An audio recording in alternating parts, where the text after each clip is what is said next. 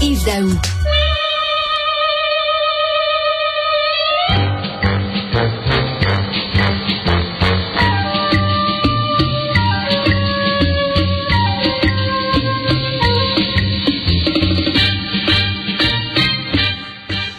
Je vois Tom Cruise sauter d'un avion. Alors, c'est le thème de l'allo chiffrine pour Mission Impossible. C'est quoi la mission impossible, Yves Daou?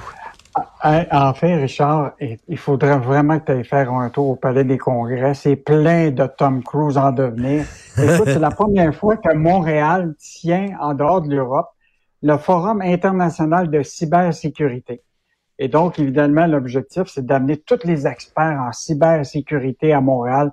Puis là, ils sont en train de réfléchir comment lutter contre les Russes, contre les Chinois pas qu'ils pénètrent dans ton entreprise à travers le réseau Internet et le dark web. Et là, imagine-toi, on était sur place et on a rencontré, tiens-toi bien, des pirates informatiques, des jeunes, dont le métier, là, c'est d'être des, ce qu'on appelle des pirates éthiques, donc des hackers, mais plus social. Et les autres sont engagés par les entreprises pour être capables de trouver des failles dans leur propre entreprise. Donc, euh, et, là, ces jeunes-là là, gagnent entre 100 000 et 150 000 dollars par année. Et c'était des gens qui, euh, qui étaient auparavant euh, dans le côté obscur de la force, puis qui ont été recrutés et qui ont traversé la clôture et qui sont maintenant dans la lumière.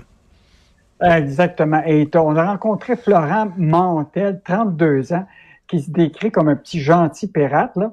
Et, euh, mais lui, ce qu'il ce qui, ce qui souhaite, c'est justement être capable de rentrer dans le système puis de savoir comment les hackers vont être capables de pénétrer euh, à travers toutes sortes de, réseaux. Et c'est drôle, Richard, parce que j'ai je, fait une coupe de recherche et je savais pas que le phénomène était aussi important des cyberattaques au Canada. Écoute, euh, tout récemment, je veux juste te dire que Hydro-Québec et le gouvernement québécois ont resserré les mesures de sécurité informatique devant la menace possible de cyberattaques russes. Je te rappellerai que tout récemment, le gouvernement du Québec avait, en 11 décembre 2021, il avait été obligé d'arrêter la fermeture de tous leurs sites parce qu'il avait été l'objet d'une cyberattaque. L'allumerie Alouette à cette île, la plus grande aluminerie en Amérique, a été victime d'une intrusion. L'usine de pneus Bridgestone à Joliette a, fait l'objet de cyberattaques. Écoute, je, regardais la liste ce matin, là. Et même en Grande-Bretagne, dans le secteur de la santé, là, ils ont rentré dans le système l'équivalent de Santé Québec, mais Santé Grande-Bretagne, et les, dossiers patients ont été euh, complètement euh, mis hors de service pendant presque une semaine. Écoute, je lisais dans le New Yorker il y a quelques mois dans le New Yorker euh, qu'en Corée du Nord, ils ont des entrepôts, des gros entrepôts remplis euh, de hackers comme ça qui travaillent pour le gouvernement, euh, pour l'État euh, nord-coréen. Et eux autres, justement, ils rentrent dans des systèmes, ils demandent des rançons et avec l'argent qu'ils récupèrent, ça c'est donné au gouvernement, à l'État nord-coréen. Et l'État finance son programme nucléaire avec ça, avec cet argent-là. Donc, écoute, il y, a des, hackers qui travaillent pour des, États brigands, finalement, des États bandits. On n'est pas complotiste, là, mais on, on se sent plutôt comme paranoïa. Ben oui. On sait très bien qu'avec l'informatique aujourd'hui, là, les possibles, tout est numérique aujourd'hui. Même le secteur bancaire, là, juste te dire qu'il y a une analyse qui a été faite sur les 100 grandes banques là, à travers le monde qui, ont, euh, qui ont été surveillées. Il y en avait au moins 65 qui étaient fragiles au niveau de leur site Internet. Imagine-toi. Mais ça, mais ça, euh, ça, Yves, c'est comme, mettons, imagine les années 70, il y a une banque qui demande à Jacques Messrine, qui volait des banques, viens nous aider, dis-nous comment faire pour s'assurer qu'on ne sera pas volé. C'est un peu bizarre quand même. On paye des gens qui étaient de l'autre côté de la, de la clôture pour nous aider. Ah. on est rendu là. Ouais. Ben, peut-être que Desjardins un jour engagera du monde, mais là, il n'était pas engagé pour leur voler une clé USB avec 2,6 euh, millions de, de clients. Et le, le, gars qui avait volé les données de Desjardins pour des coupons rabais euh, de Saint-Hubert Barbecue, il aurait peut-être fait plus d'argent s'il avait vendu ses services, loué ses services à Desjardins pour les protéger ben, que d'avoir que ben, d'avoir des demi-poulets, des, des corps, des corps euh, de cuisse ou poitrine pour Saint-Hubert. Euh, donc, intéressant, payer 150 000 dollars par an pour être des pirates éthiques. On peut lire ça aujourd'hui. Euh, l'histoire de Sophie Brochu, ça continue de faire jaser. D'ailleurs, Michel Gérard a écrit sa chronique là-dessus. Écoute, Michel, là, je pense qu'il vient de mettre le clou dans le cercueil, comme on dit. Lui, là, son objectif, là, ben, son objectif, lui, ce qu'il soumet, c'est qu'il dit aujourd'hui, Sophie Brochu devrait exiger d'Hydro-Québec de cesser d'acheter complètement l'information de l'entreprise de son conjoint. Ça, ça devrait être demain matin, là, pour éviter, parce que là, elle s'est comme un peu peinturée dans le coin avec cette ben histoire-là.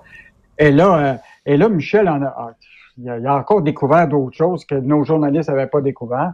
Quand tu vas sur le site web de l'Hydro-Québec, dans la fiche de description de euh, Sophie Brochu au niveau de la gouvernance, c'est mis à un bon paragraphe là qu'elle est la leader, tu comprends-tu, de l'effet A. Tu comprends-tu? Elle, ben elle fait même la promotion de l'effet A dans sa propre fiche de gouvernance sur, le site d'Hydro-Québec. Ben voyons. Et, ce que Michel, et ce que Michel a appris en plus, ce qui est intéressant, c'est que les participants gestionnaires qui ont suivi la formation de 101 jours, là, c'était toutes des vice-présidents euh, de tous les secteurs. C'est pas des simples employés, là. C'est, c'est de haut niveau là, de, de, la direction et des cadres de, de, québec euh, et donc là, Michel revient avec l'idée, là, le code des oui. c'est clair. tu dois éviter de te retrouver dans une situation où une personne pourrait être tirée profit directement indirectement ou d'une situation ou d'une transaction impliquant la société. Moi, je pense que là, ben, ça n'a, ça n'a, ben oui, c'est, ça n'a aucun sens, là, vraiment. Et là, il, il, termine, il termine sa chronique, Michel Gérard, en écrivant point à la ligne. Ça vient de finir. Là. Elle devrait tirer la plug là-dessus parce que c'est plus qu'une apparence de conflit d'intérêt. Pour moi, dans mon livre à moi, c'est un conflit d'intérêt total.